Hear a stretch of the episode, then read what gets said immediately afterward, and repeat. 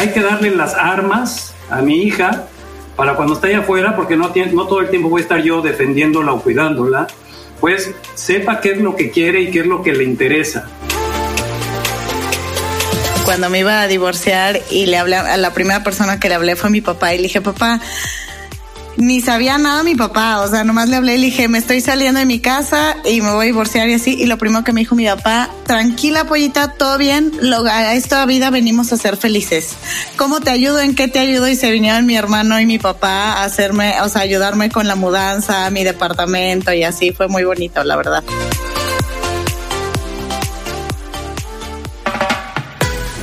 Poner el mito sobre la mesa y descubrir las distintas caras de la moneda hasta llegar al hecho. Es un espacio donde dejamos en la puerta los juicios y hablamos abiertamente de temas tabú con los que crecimos social y culturalmente, como el sexo, la vida en pareja, finanzas, maternidad, carrera laboral, salud y bienestar. Nos acompañarán diferentes invitados, tanto especialistas como gente que a partir de su experiencia nos revelan una parte de su verdad. Somos Natalia Ferriz y Paola Reiner. Este espacio es para ti, para nosotras, para todas las que quieran caminar juntas del mito al hecho.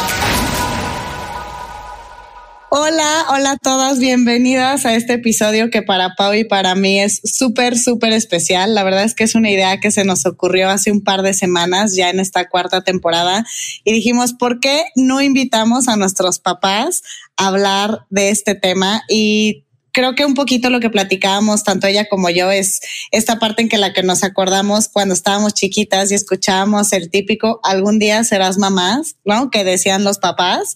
Este, y hoy tanto Paola como yo somos mamás de niñas. Eh, parte de las similitudes que nos unen tanto a Pau como a mí es la relación que tenemos con nuestros papás, Emilio y Carlos, que han sido no solo una gran guía, sino nuestros amigos, nuestros cómplices y un apoyo pues en muchísimos sentidos. Hoy queremos hablar no nada más de lo que significa ser padres, sino lo que representa y los retos mismos de ser papás de niñas, ya que también los dos son papás de niños. Entonces, bueno, primero vamos a empezar con una pregunta que le quiero hacer a mi papá, a papá Carlos, Mr. Fokker. Los que me siguen saben que le digo Mr. Fokker. Vean la película de Meet the Fokkers para que entiendan quién es. Este, ¿qué pasó, papá, por tu mente cuando te enteraste que serías papá de una niña, este, siendo previamente papá de un hombre? Bueno, la verdad que tienes razón en, en, que los primeros pensamientos son con el mismo sexo de uno y ya había tenido yo a tu hermano, ya habíamos tenido a tu hermano Carlos, y me ilusionaba mucho el hecho de poder tener una hija. La verdad que me, ilusionó, me agradó la idea y sobre todo me sorprendió lo, lo diferente y lo interesante y lo maravilloso que es tener una hija. ¿Y te dio algo de miedo así al principio cuando te dijeron vas a ser papá de una hija? ¿Qué pensabas? Bueno, de por sí, de por sí, eh, no sé si estará de acuerdo Emilio conmigo que eh, en nuestros tiempos no, nadie nos enseñó a ser papás. Desde el principio que tuvimos a nuestro hijo primero o, a ti después, la verdad que, pues sí, sí había cierto temor, cierto desconocimiento, como que andabas este, con pies sobre, sobre algodones, ¿no? Pero, pero creo que eso es lo hermoso de esto de la, procreación, ¿no? Que, que al diario vas aprendiendo y tu, a veces tu corazón, a veces tu cerebro, a veces ambos, el espíritu y a veces milagros te hacen llevar a cabo las cosas lo mejor posible. Sí se siente miedo con respecto a una mujer porque pues tienes la impresión de más fragilidad, cosa que hoy en día pues ustedes se han empeñado en, en destruir ese mito, ¿no? Cada vez existe más fortaleza en la, en la mujer hoy en día. Pero en ese entonces, para uno que es adulto, por lo menos en mi caso particular, sí sentía un poco de, de ay, jole, hay que tener mucho cuidado con la nenita. Aparte, en tu caso, pues tú sabes, tuviste ciertos problemillas al nacer y eso causó también más, más cuidado intensivo. Ay, es que sí, imagino que, que la parte de, de, convertirse en papás, ahora que, bueno, Nati y yo somos mamás, eh, pues viene con muchísima incertidumbre, muchísimos retos, eh, muchísimos qué es lo que va a pasar, cómo voy a ir, qué tipo de papá o de mamá voy a ser. Y pa, bueno, yo a mi papá le digo Pax, ah, este, papá Emilio, ah, en este episodio para que reconozcan a quién estamos hablando. Para ti, ¿cuál crees? Imagino que debieron de haber habido muchísimos retos conforme a las diferentes etapas, ¿no? Yo ahorita mismo con Martina, que apenas tiene un año y medio, o sea, literalmente cada etapa tiene diferentes retos este, que van acompañados de esa etapa que estás viviendo, ¿no? Entonces, a lo mejor esta pregunta está muy general, pero que nos puedas compartir, o sea, de lo que te recuerdas o lo primero que se te viene a la mente, ¿cuál crees que fue el reto más grande que te tocó vivir conmigo? Bueno, no sé si me lo vas a, creer y bueno, lo que dice Carlos es cierto, ¿no? Hay que cuidar siempre a la niña más, pero bueno, el primer reto fue que cuando le veían la panza a tu madre y cuando le daba el vuelta el lilito y el pelito daba vuelta a la izquierda y no sé qué, no sé cuánto, justo antes de que nacieras todo el mundo decía y teníamos nombre para niño. Entonces el gran reto, el primero fue cuando, porque estábamos, yo tuve la suerte y oportunidad de estar ahí en el momento que naciste. Y cuando sales y el doctor te agarra y te dice, es una niña, ¿cómo le vamos a llamar? Eh, eh, una niña, eh, Paola, porque no traíamos nombre para niña. Entonces, el primer reto grande fue cuando el doctor pues, nos informa que es, sí, como dice Carlos, yo no sé por qué todo el mundo, no, no, es un niño, es un niño, es un niño. Entonces, bueno, ok, tenemos nombres para niño, pero no para niña. Y me salió del alma, Paola. Entonces, ese fue el, primer reto. Entonces, y pues sí, a diferencia de, Carlos, como yo soy muy estoico y muy práctico probablemente, o sea, en el momento que me dijeron que era una niña, pues para mí era mi hija, mi hijo, da igual, y la educación al final, como al rato podremos ir viendo, pues para mí era lo mismo que fuera niña o niño, porque yo le iba a permitir lo mismo a uno que al otro, no iba a tratarlo de ninguna manera diferente. Entonces, pues eso, eso fue el primer reto. Y ya después vinieron otros, Paola. y ya después lo más difícil, pues porque esta muchachita que no se queda quieta, ¿verdad? Este, bueno, lo, que pasa es lo siguiente, como bien dijo Carlos también, o sea, yo cuando nació ella que estaba ahí, después que sale Paola, después sale la placenta, y por más que busqué y no encontré el instructivo de cómo educarla, yo andaba de veras, estaba buscando el instructivo, porque decía, bueno, de alguna manera me van a decir cómo, cómo, qué hacer, ¿no? No creo que nos dejen aquí solos, pero no, nunca salió nada. Así que la educación pues se hizo de, de, corazón, de mucho, para mí era educar, era convivir con ella desde chiquitita, ¿no? Aunque no hablara, pues se convivía y después ya cuando empezó a hablar, pues convivimos mucho más. Pero sí, no, no, nunca nos enseñaron cómo, cómo, pero eh, ahora les toca a ustedes decirnos si, si lo hicimos bien o no, porque nosotros no, no tenemos idea. No, muy bien, muy bien. Justo lo que hablas, este Emilio, lo hemos eh, platicado mucho eh, Paola y yo al final. Todos desde donde practicamos nuestra maternidad o nuestra paternidad es de nuestra historia de vida, ¿no? Mucho con lo que crecemos desde niños, este, el contexto, ¿no? Que nos, que nos toca, el tema familiar. Por ejemplo, aunque nuestra relación con ustedes es súper cercana y yo creo que Pau es de mis amigas que tiene una relación así de cercana con su papá como yo la tengo con el mío, nuestra educación fue súper diferente porque Pau siempre me cuenta que como que esta parte en la que ahorita lo platicaremos más, ¿no? Pero que a lo mejor esta ah, parte con su mamá era un poco más cerrada en educación y en hablar de diferentes temas y que contigo, Emilio, era muchísimo más eh, libre. Eh, mi relación con mi papá, con Mr. Fokker, fue completamente diferente porque de los 14 a los 20, por ahí mi papá se va a acordar me va a decir, siempre me lo dices, él era mucho más eh, como, no sé si la palabra es cerrado, pero pues de alguna otra manera como más em, cauteloso con mi, o sea, siendo yo mujer que con mi hermano, por ejemplo, ¿no? Y, algo muy chistoso, bueno, y, lo hemos hablado mucho mi papá y yo, es cómo ha evolucionado nuestra relación, porque después de los 20, no solo porque eh, se divorciaron mis papás, sino porque empezamos a tener una relación como mucho más de cómplices y así, como de una forma muy diferente, ¿no, Pa? ¿Tú cómo lo viviste de mi o sea, de mi pubertad a mi adolescencia a convertirme en adulto? Sí, claro, tienes, tienes razón y, y no lo escondo. Al contrario, muchas veces hasta lo presumo era sumamente cuidadoso de mi hijita. Eh, tuvo que ver mucho también, parte del la, encuadramiento que uno traía realmente, pero parte también lo como lo platicaba al principio, seguro Paola lo sabe y quizás Emilio un poco, Natalia al nacer tuvo ciertos problemas y pues ahora sí que nació de, si no mal recuerdo, un kilo 350 gramos, una cosa ¿no? O sea, era una, era una ratita que cabía en mi mano, ¿no? Y ese también te causa una situación de, de protección, de te, vuelves protector de alguna manera, ¿no? Y, y conforme vas creci va creciendo, pues sí, deseas que no sufra daños, que no, que no le causen molestias, ¿no? Entonces yo era así un poco papá celoso, latoso, ya, ya ahora me regaña mucho Natalia por ello pero Josa, su esposo, me agradece y me aplaude por, por cómo la cuidé, ¿verdad?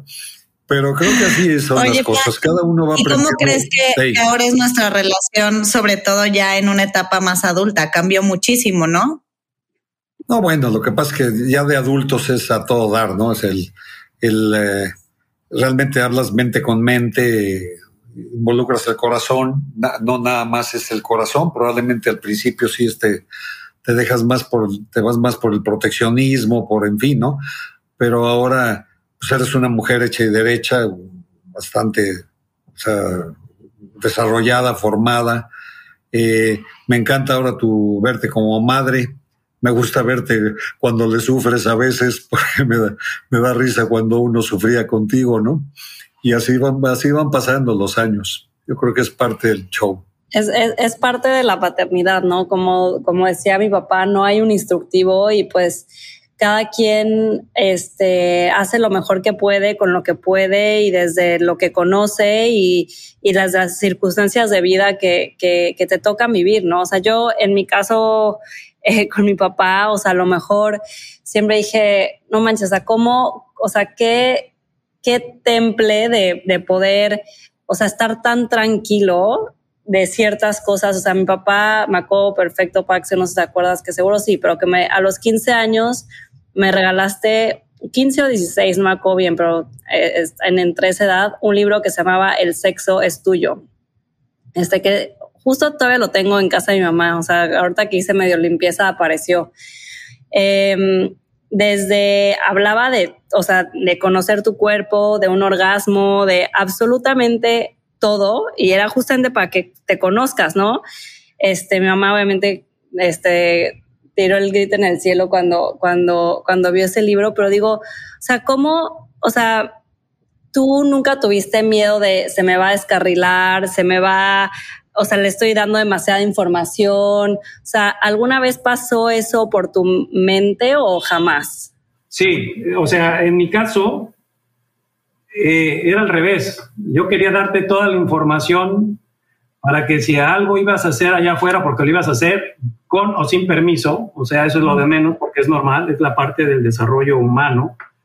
Entonces, eh, yo leí ese libro y me encantó y dije, eso se lo tengo que dar a mi hija. Y, lo aguanté mucho. Creo que tenías 14, 15 años cuando te lo di y yo sabía que tú tenías que esconderlo porque, bueno, eh, en algunas cosas no, no pensábamos igual, pero yo siempre pensé que dando la libertad, yo la forma de pensar en todo esto era, hay que darle las armas a mi hija para cuando esté allá afuera, porque no, todo el tiempo voy a estar yo defendiéndola o cuidándola, pues sepa qué es lo que quiere y qué es lo que le interesa.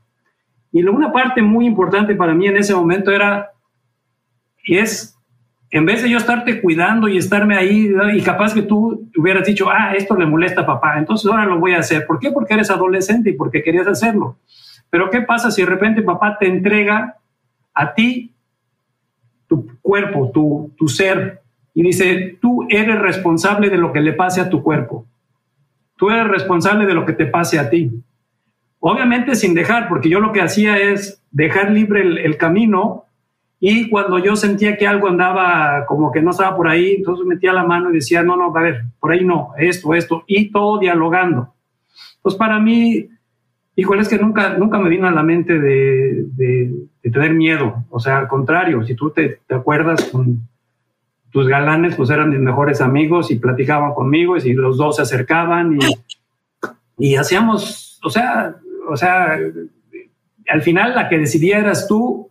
Y algo para mí era, que con este libro del sexo es tuyo y lo demás, si algo yo tenía mucho interés y sin miedo, era de que fueras a ser una mujer que el sexo en un momento dado te generara eh, culpa.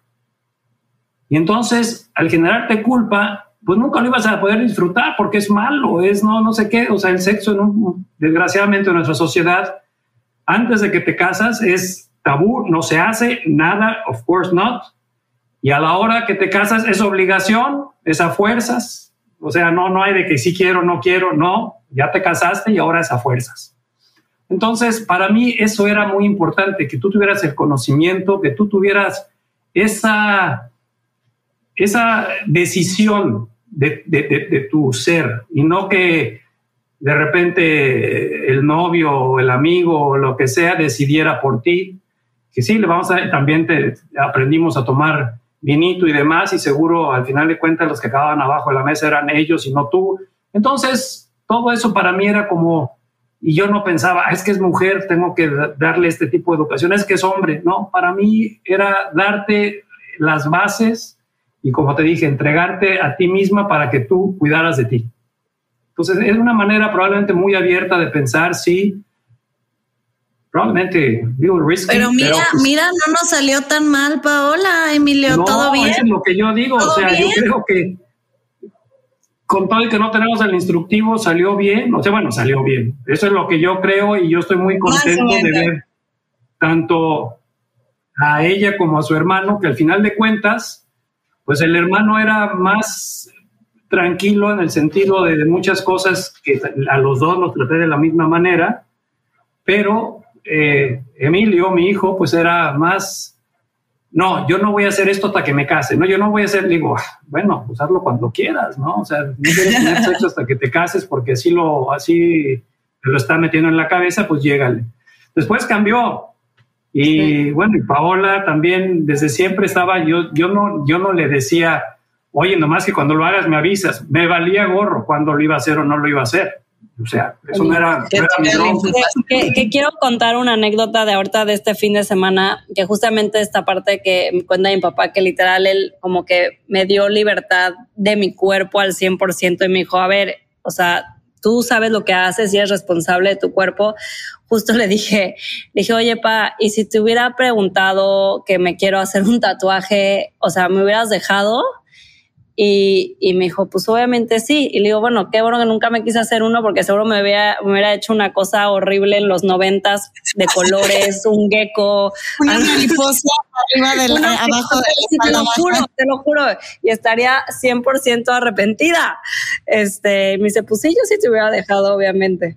Ay, sí, porque se quiso poner un, un, arete en el ombligo. Le dije, claro que sí, tuvo bronca con su madre, pero claro que sí, que te lo pongan. Y te lo puso y no duró más que un mes. Ah, pues a mí mi arete en el ombligo me duró un mes porque también mi, papá me lo vio en la playa. ¿Te acuerdas, papá?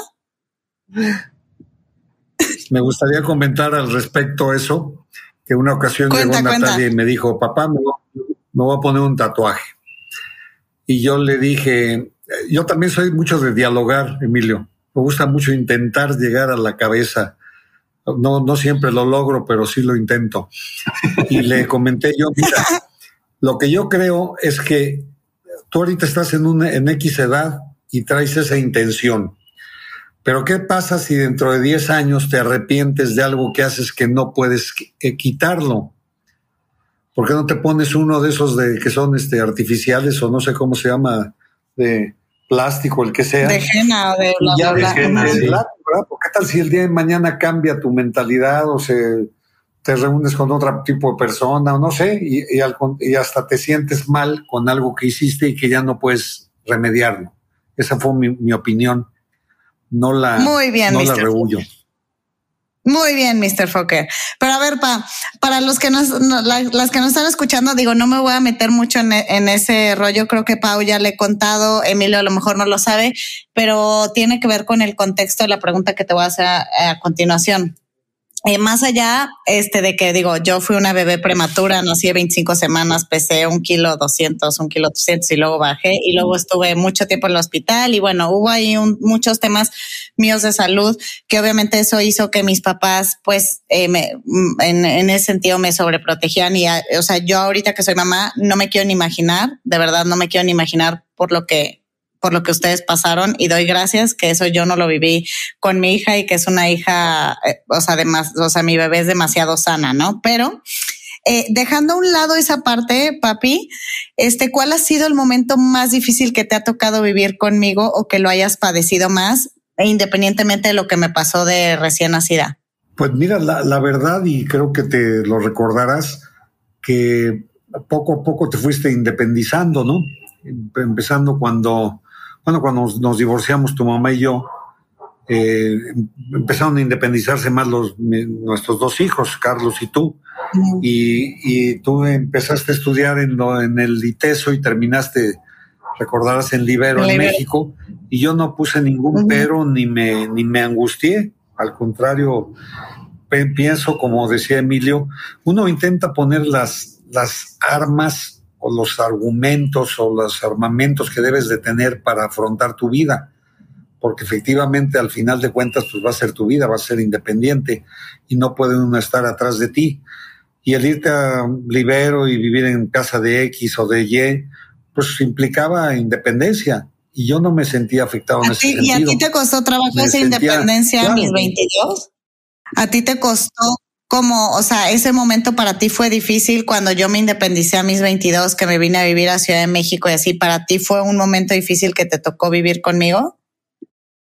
No, te estaba diciendo que, que, que no creo que haya sido ese momento algo complicado. De hecho, me acuerdo que hasta creo que apoyaba yo más esa idea que, que en su momento tu mamá. Ya, eh, yo tenía una idea, Emilio y Paola, y lo platico tal cual que todo tenía que ir siendo gradual de acuerdo a la edad de, mi hija. Esa era mi idea y lo, sostengo, ¿no? A los 15 ciertas eh, concesiones, a los 16, a los 17, a los 18, a los 19. Y ya pasando 18, 19 años, pues ya la mayoría de edad cree uno que ya le dio los armamentos o la formación suficiente para que ella tome sus decisiones adecuadas que siempre las va a tener eh, desde esos momentos que se empieza a independizar, ¿no?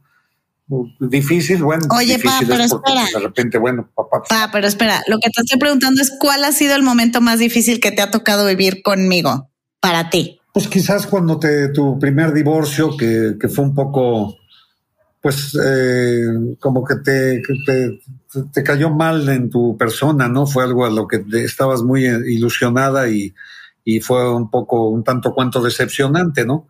Me sentí ahí medio, pues tristón de que estuvieras así afectada, ¿no? Pero pues inmediatamente reaccioné, reaccionamos y fuimos a, a, formarte tu nuevo castillo para que te pudieras enfrentar al siguiente príncipe azul. ¿verdad? Es que para los que no saben, y Emilio tampoco sabe que cuando me iba a divorciar y le hablé a la primera persona que le hablé fue a mi papá y le dije, papá, ni sabía nada mi papá, o sea, nomás le hablé y le dije, me estoy saliendo de mi casa y me voy a divorciar y así. Y lo primero que me dijo mi papá, tranquila, pollita, todo bien, lo, a esta vida venimos a ser felices. ¿Cómo te ayudo? ¿En qué te ayudo? Y se vinieron mi hermano y mi papá a hacerme, o sea, ayudarme con la mudanza, mi departamento y así. Fue muy bonito, la verdad. Por ahí, Pau, tú también tenías una pregunta similar para, para don Emilio. Sí, no, yo, yo iba a hablar, o sea, ahorita, o hablando de, de temas difíciles y de momentos difíciles que, que, han vivido y justamente ahorita que toca Nat el tema de divorcio, este, tanto Carlos como tú, Pax, eh, se divorciaron y dejaron la casa y pues la convivencia diaria con los hijos, la cotidianidad, este, pues el día a día básicamente de, una familia, ¿no? Y ahorita que tipo Natalia y yo somos mamás y lo vemos y vemos como, o sea, lo, lo, lo increíble que es esta parte de también, o sea, tener esta cotidianidad en familia. Eh, quería preguntar, o sea, ¿cómo, ¿cómo fue que viviste tú esta separación del hogar? O sea, también pues, nosotros estábamos a lo mejor un poco, o sea, grandes, teníamos 15, yo tenía 15 años, pero ¿qué fue lo más difícil para ti de, separarte del hogar? Pues mira, lo más difícil para mí era convencerme a mí mismo que era lo mejor que podía hacer por mí y que después, al estar yo bien, mi relación con mis hijos iba a mejorar mucho también. Yo creo que la parte más difícil era un problema interno mío que yo sabía que tenía que hacerlo. Y entonces, llegar a la decisión de que me voy, pues obviamente yo cuando hablé con tu madre, ella me dijo, sí, pero tú les dices. Sí, yo les digo. Lo bueno de todo esto, que ya que se tomó la decisión, fue que una, fue una separación, no sé si tú te acuerdes, yo no me fui en la casa de inmediato. Yo estuve en la casa como mes y medio, dos meses, mientras encontraba a dónde irme. Y había una muy buena relación, o sea, no, no eran gritos y sombrerazos, ni mucho menos. Y luego también, después de que ya logré mi, como decía por ahí Carlos, mi nuevo castillo, y que estuvo padrísimo porque a ustedes les encantaba. Era junto a la playa y en Jopelchen. Entonces, ya todo corrió bastante smooth, easy, porque yo, su madre me invitaba muy seguido a la casa a comer y comía con ustedes y entonces tenía muy buena relación. Seguía teniendo esa relación con ustedes, o sea, nunca fue que se quebró, me fui y, y se me acabó la vida, sino se hizo de una manera muy, muy fácil, muy fácil. Porque ya una vez que, se, que, yo entendí que sí, que era lo mejor que podía ser para mí, o sea, porque la relación, nosotros eh, duramos 19 años casados y yo considero que esos 19, cuando mucha gente les dijimos que nos íbamos a separar, no, ustedes son la pareja perfecta y no sé qué y no sé cuánto. Lo único que pasó es que se acabó la comunicación, probablemente, y ya yo sentía que yo, yo tenía otra, otra visión del mundo a la que tenía tu madre. Y por ahí fue. El que cambió fui yo. Y, y siento que la parte más difícil era tomar ese, ese paso de decir hasta aquí, porque tardé probablemente, pero y, y sí, pensaba que bueno, y mis hijos, ¿qué va a pasar? Pero si, ven, si vemos en el pasado, pues al final de cuentas no pasó nada, nada, más que una relación más que no funciona, se rompe, pero los vínculos entre tu mamá y yo seguían siendo como somos los papás y a ustedes pues a tratar de afectarlos. Para mí era tratar de afectar lo menos posible a ustedes, obviamente. Entonces eso, eso fue la parte más, más complicada. Wow, me encanta Emilio, porque justo hemos escuchado, la verdad, a muchísima, eh, bueno, también especialistas y demás, cuando hemos hablado de temas de, de, de divorcio, eh, pues que de repente está esta mala concepción que más vale quedarte por los hijos y justo por los hijos no te tienes que quedar, ¿no? O sea, de repente tenemos, eh, o sea, nos educan con, con esa idea y al final creo que empezaste diciéndolo mucho que tú lo viviste desde un lugar en lo que para ti, y, yo creo que eso fue muy bueno, era estar bien contigo para estar bien como papá y, o, sea, bien como persona, bien como papá, bien como pues, ser humano en general. Papá, ¿tú cómo lo viviste? Porque ahorita que escuchaba a, Emilio, escuchaba por ahí algunas similitudes. No, bueno, de alguna manera hay, similitudes, ¿no? Eh, creo que no tenía el gusto de conocerte, Emilio, y, y, a Paula muy poco, como amiga de Natalia. Eh, pero sí yo coincido que a veces sucede que, que la relación se rompe. Nosotros vivimos 30 años de casados y también nos, pasaba que, que también decían, no, qué padre pareja, en fin, ¿no? pero pues hay cosas que de repente se desgastan y se cambia el, conducto de la comunicación o veto a saber. Y lo mejor es tomar la decisión y sobre todo hacerlo civilizadamente, sin, como decías bien, Emilio, afectando lo menos posible a los hijos. De alguna manera se pueden sentir afectados porque ya no va a estar lo cotidiano que hablabas, Paula, ¿verdad? Pero, pero por lo menos tener la misma comunicación a mí me, me, me, me llenaba mucho, tenía mucho aliciente de intentar ser toda un mejor, una mejor persona. No me agradaba la idea de, de que al final de cuentas dijeran mis hijos, este, no, pues se divorciaron, pero pues es que también mi papá, caray, qué tipo, man. Sino que sí, seguir haciendo uno su lucha, seguir haciendo uno las cosas bien, poder intentar tener una relación agradable con ellos. Y siempre tuve una relación también bastante civilizada con, con su mamá, al grado que, bueno, al final por ahí platicaremos, pero al final hasta, hasta invitada era por nuestra, por mi pareja nueva y por mí a comidas o a, fines de año, etcétera, ¿no? A vacaciones, etcétera. Sí, bueno, son cosas que suceden y lo mejor es afrontarlas de la mejor manera, con buena actitud, intentando pues tapar lo, lo que haya sido un pequeño problema, creo yo. Oye, pa, pero a ti también te tocó avisarnos a nosotros, ¿no? Yo me acuerdo que tú me dijiste a mí. Sí, sí, lo que pasa es que, bueno, pues tuvimos la, siempre, no sé si en, tu caso, Emilio, pero en el caso, la última discusión y ya de ahí se tomó la decisión. Y entonces, este, por lo difícil es hablar ahí con los hijos, ¿verdad? Decirle, mi hija, entonces le dije a Natalia, este, mi hija, pues este, ya me voy a separar tu mamá y yo nos vamos a separar, este, pero ¿cómo, papá, ya no te voy a ver? me dijo, no, le dije, ¿cómo no? Claro que sí, nada más de diferente manera, no va a ser, no, va a ser otra forma. De hecho, ella, ¿tú, tú conoces Guadalajara, Paula? Emilio, ¿tú conoces Guadalajara? Sí. Sí. Sí. No, yo vivía cerca del Liteso, donde Natalia estudió un tiempo. Entonces seguido ella pasaba ya a verme, a saludarme, comíamos juntos, etcétera, ¿no? Pues sí es difícil porque pues tienes una cotidianidad, ¿no? Y, realmente eso sí no puedes evitar que se rompa. Pero sí estoy de acuerdo contigo, Natalia, que, que de, de continuar haciendo algo fingidamente o, falsamente, pues es preferible tomar una decisión con todos los riesgos y las situaciones que conlleven.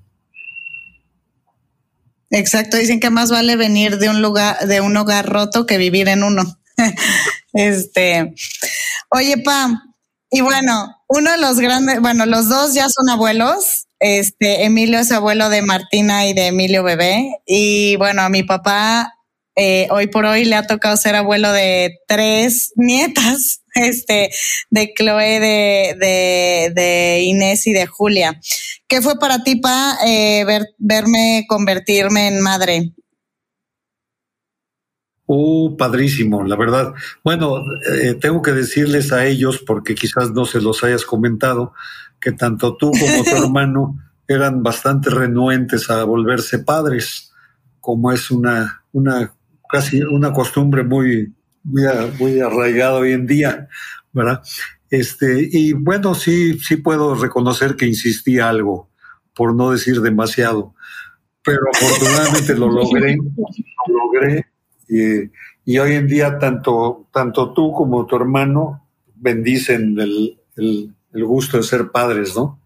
Esas hermosas princesas que tengo como nietas. Es que sí, bueno, yo también al principio era como, no, yo no sé si voy a querer tener hijos. Mi hermano, como dice mi papá, siempre fue un poquito más tradicional que yo en su forma de vivir, en su forma de ver las cosas, en su forma, entonces él siempre decía de, de, sí, casarse y tener hijos. Esa, me decía que nos teníamos que poner de acuerdo para que los, los primos se, se, se, llevaran y no y se llevaran este se llevaran poco. Y pues por casualidades de la vida, mi hermano y yo, o sea, Martina y, y Emilio Bebé se llevan 10 meses. Este, pero bueno, o sea, sí, Sí, este, entonces, pa, para ti, ¿qué, ¿qué fue, o sea, cuando te avisé que iba a ser mamá y luego mamá de Martina, ¿qué fue para ti esa experiencia? No, pues para mí fue padrísimo. O sea, yo creo que la, las palabras que usó ahí Carlos es correcto. O sea, verte feliz y realizada y, no nada más como, como madre, sino también desde antes con tu What Woman, todos tus negocios y más. Si queremos hablar de miedos, a mí mi miedo, el que tenía yo de verte a ti en la vida real, era lo exigente, bueno, y sigue siendo que eres contigo misma. Y yo te decía, yo decía, es que no, Paola, no es así, porque llegaban las calificaciones y me fue muy mal, pa. Y ya, bueno, ching, qué mala onda. Llegaba, ¿qué, qué sacaste, mijita? 9-8. Dije, mm, sí, le fue muy mal. y al contrario, Emilio era por el otro lado, que decía, pa, pasé. Saqué 6, me fue muy bien. O sea, muy relax. Y con, sí me daba mucho miedo de Paola, que era tan, tan, tan estricta y tan apegada a, todo esto, que dije, no, así no es la vida. Espérame, la vida tiene que ser un poquito más let it be, más flojito, ¿no? Y entonces cuando logras ya llegar a ser madre y te veo siendo madre y te, bueno, eres, y sigues siendo muy de, acuerdo a, las leyes y has leído muchísimo y, y, te das una educación. Yo cuando te veo hacer todo eso, yo nunca hice nada de eso, o sea, yo ni sabía yo lo, como iba pasando, ¿no? O sea, así, que tiene que dormir esta hora, que tiene que comer esto, que tiene que hacer el otro, no, hombre. Yo te llevaba a la playa y te dejaba ahí correr, porque una de mis cosas que sí me gustaría contar rápidamente es que cuando Ana Paola nació, yo vivía en la Ciudad de México. Y cuando ella tenía como un año, más o menos, yo dije, bueno, yo ya tengo 30 y, y, yo puedo respirar esta mierda, o sea, este, este, este, porque para mí estar en la Ciudad de México era respirar o masticar el medio ambiente, entonces no había otra palabra. Dice, pero mira, yo veía a mi bebecita así chiquitita, decía, no, no, ella no puede hacer esto. Entonces yo decidí irme de la gran ciudad de México, que también costó un trabajo. Es otras de mis decisiones que, que tomé que funcionaron muy bien. Una de ellas fue obviamente que íbamos a tener dos hijos y no uno. La otra antes fue con Paola, que sí, nos vamos y nos fuimos a cualquier lugar donde esté el mar. Y resultó Cancún.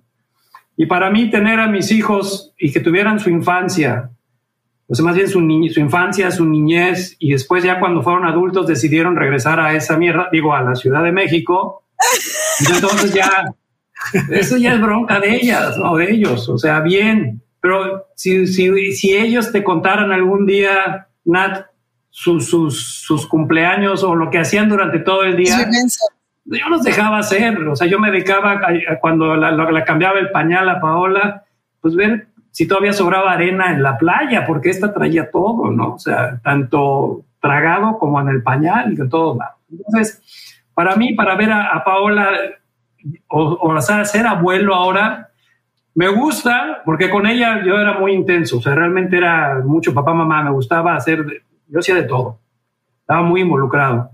Y ahora capaz que Paola me dirá, pero soy más relax, o sea, y cuando quiere la niña o el niño de parte de mí estar conmigo, el otro todavía no reacciona, pero Martina ya es una situación de que dice, no, contigo no. Digo, pues está bien, conmigo no. Y trato de estar, pero también soy mucho más relax porque sé que en un momento dado, yo diré, aquí tienes, voy a tomar un escalito o algo para relajarme.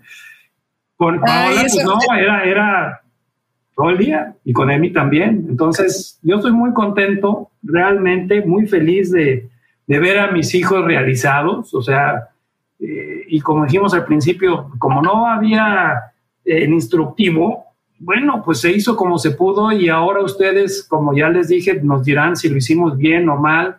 Y yo espero que sean felices. Yo los veo muy contentos y que sigan por ese camino que padre.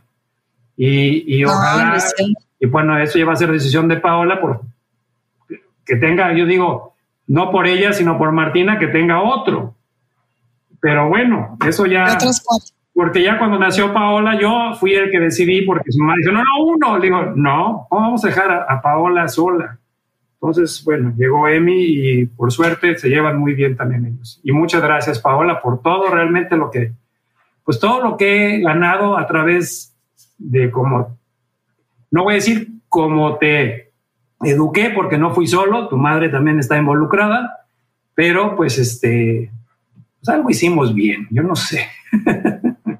Es que te escucho, Emilio, y haz de cuenta que escucho varias frases de mi papá. Siempre dice que, pues yo siento que algo hicimos bien tu mamá y yo. ¿Verdad, papá? Pero. Sí, ahora, tenemos que ir a Guadalajara y conocer a tu papá, porque si no. Exacto. Yo, desde que te conocí, le dije a Paula de que siento que tu papá y mi papá se llevarían súper bien. Pero bueno, ahí hay muchísimas similitudes entre que somos niña y niño. En nuestro caso tenemos las dos niñas, ¿no? Y bueno, hay mucho, y además en la intensidad de Paola y mías. Oye, pa, Ahorita mis 38, tus recién cumplidos 70 y con la relación tan increíble que tenemos, ¿harías algo diferente? O sea, ¿cambiaría algo de lo pasado? Sí, o sea, tu relación tuya y mía que hoy tenemos, este, durante todo este tiempo, ¿tú cambiarías algo de tu paternidad conmigo?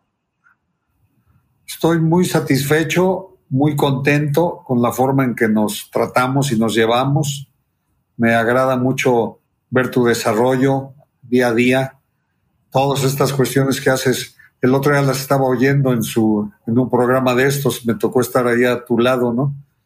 Y bueno, pues son, nuestras hijas son un avión, Emilio. Son un, son un 747, sí, yo no sé, ¿verdad? Y este, bueno, pues nos tocó de suerte, o sea, pero afortunadamente es, muy emocionante ser tu papá. Mm. Pues ni tan suerte, como dicen, yo creo que algo, algo tuvieron que haber hecho bien, exacto. Oye, pero antes de, antes de que, de que le preguntes a Emilio Pau, eh, ustedes no saben, pero es bien chistoso que la gente eh, tuvimos como algún camino profesional al principio medio parecido en agencia y luego como la misma jefa y así, y de repente, sobre todo nos decían como de, quiero una Paola y una Natalia, o sea, como que nos, nos, nos ponían mucho en la misma canasta, igual de intensas y locas, ¿no? Y hoy después de años estamos aquí juntas haciendo un proyecto. Entonces, porque, porque no las tuvieron. Sí, sí, sí, sí, sí. no, no estaba tan fácil, ¿verdad, Carlos? ¿Cómo ves, Emilia? Eh? sí, sí, sí. Oye, Pax, bueno, ¿y tú, o sea, harías algo, o sea, si ves ahorita en, en retrospectiva, o sea, todo lo que, o sea, lo que es, lo que ha sido tu paternidad, eh, cómo la viviste, o sea, absolutamente todo, o sea, dijeras, si pudiera, o sea, si me dieran la oportunidad de hacer algo distinto o cambiar algo, ¿harías algo diferente o cambiarás algo o nada? Mira, yo, yo creo que lo que estamos viviendo, el aquí y ahora, llegó a ser como está por lo que hicimos. Cualquier cambio que a mí se me ocurra ahorita pensar que quisiera hacer, capaz que no estaría yo en este momento con esta situación como la estamos viviendo. Y nuestra situación, o sea, actual, me encanta. O sea que no le movería nada. Creo que algunas decisiones que tomamos son buenas, otras muy malas y hemos ido aprendiendo, pero al final el resultado es el hoy. Y este resultado del hoy, pues no lo cambio porque me gusta, o sea, está padrísimo, ¿no?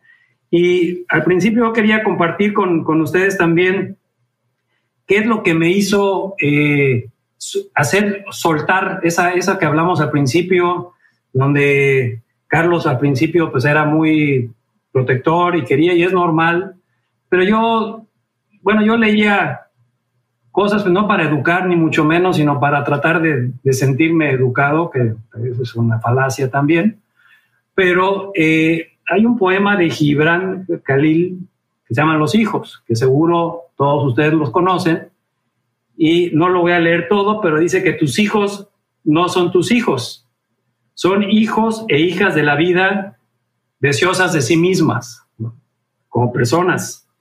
No vienen de ti, sino a través de ti, y aunque estén contigo, no te pertenecen. Puedes darles tu amor, pero no tus pensamientos. pues ellos tienen sus propios pensamientos. Está padrísimo. Puedes abrigar sus cuerpos, pero no sus almas, porque ellas viven en la casa del mañana, que no puedes visitar ni siquiera en tus sueños. O sea, la vida de ellos, nosotros, tenemos otro, otra, otra forma, o sea, nosotros hay que dejarlos volar y ser, sí, hay que tener cuidado que no se nos vayan por otro lado y creo que lo hemos logrado, Carlos, aunque están, como tú bien dices, aceleradísimas. Dice, puedes esforzarte en ser como ellos, pero no procures hacerlos semejantes a ti, porque la vida no retrocede ni se detiene en el ayer. Tú eres el arco desde el que tus hijos, como flechas vivientes, son lanzadas hacia adelante. O sea, nosotros somos quien las lanzamos y, esperamos que, pues, que peguen en el blanco y que vayan a ser, pero al final de cuentas, pues ustedes tienen que volver a leer esto para sus hijos y son ustedes quien quienes van a forjar su vida. Nosotros lo único que podemos o pudimos hacer es darles las bases, pero quienes realmente deben agradecerse en dónde están son ustedes. Nosotros medio que lo hicimos. Ahí están. Las trajimos a la vida, Salió, les dimos nombre y después educación y todas estas cosas que, se deben de hacer, pero ¿quién, quién, ¿quién se han formado ustedes? Ustedes lo han hecho. Gracias a ustedes. Pues, yo sí creo que lo hicieron increíble, la verdad, Emilio. Digo, más allá de, de, de, nuestras locuras y los defectos que podamos tener, Pau y yo, eh, creo que buena parte de la seguridad que tenemos como mujeres es gracias a la relación que tenemos con nuestros padres, que son ustedes, ¿no? Y ese vínculo, ¿no? Que, que a la hora que también ves eh, nosotros con otras eh, amigas o conocidas desde el sexo femenino, creo que es súper importante, ¿no? Esta parte de cómo construyes la relación con los que tenemos la fortuna, primero de tener a nuestros papás en vida, ¿no? Y segundo, pues tener la fortuna de unos papás como lo son ustedes. Así que pues gracias, ¿no, Pau? Sí, no, gracias. Pa, neta, ahorita estabas leyendo eso y, o sea, casi lloro, o sea, de verdad, o sea, lo, lo quiero leer completo, o sea, justo por Martina, porque luego esto, o sea, creemos que eh, pues, los hijos al final van a volar y van a ser ellos y, y me siento como como súper hasta honrada de lo que dijiste de que, de que Nat y yo somos lo que somos porque por nosotras, o sea, ustedes nos guiaron, ustedes, pero pues al final también nosotras tuvimos algo que ver y algo tuvimos que estar haciendo bien también. Entonces, este, me encanta y, pues muchas, muchas gracias por estar aquí. O sea, creo que fue un episodio increíble. Este, increíble. Emilia, tienes que ya, nos pasamos, ya nos pasamos hace como 10 minutos. Ah, sí, ya nos pasamos por 10 minutos. ¿Cuántos capítulos van a ah, ser? Para ver cuánto cobras, papá, o qué. Oye, pa, Emilio ya tiene que estar en Focarlandia tomando tequila. No, que ya tiene que estar en Focarlandia, Emilio, tomando tequila contigo, pero ibas a despedirte con algo. Ah, claro, Emilio. Eso sí creo que podemos eh, ampliar esta plática más a gusto, previo dos tequilitas y un clamato aquí a gusto, sin, sin, sin, la, sin el, la tosigue de las niñas que nos estén molestando. ¿Eh? más, libres, sin, que estemos grabando todo lo que dicen. te voy a tomar la palabra y los tequilas. Ándele, quería comentar sobre lo que leíste de Gibran, que es verdad, eh, nos, nos, nos preocupamos tanto por hacerlas libres y porque sepan volar, y luego cuando lo hacen estamos preocupados peor, ¿no? Y dices, no, no, para eso las enseñamos, para que vuelen, para que tomen su rumbo y adelante, ¿no? Gracias por la invitación, Paula, gracias por el gusto de conocerte, Emilio. Igualmente, un placer, aunque sea con estas nuevas, como tú dijiste bien, estas tecnologías modernas que nos hacen reunirnos desde Playa del Carmen, Ciudad de México, Guadalajara y Cancún. Exacto, estamos todos así en otro lugar. Pues muchísimas gracias a los dos. Fue un episodio increíble. Y pues si les gustó, por favor, compártanlo y nos vemos en el siguiente episodio de Del mito al hecho. Gracias.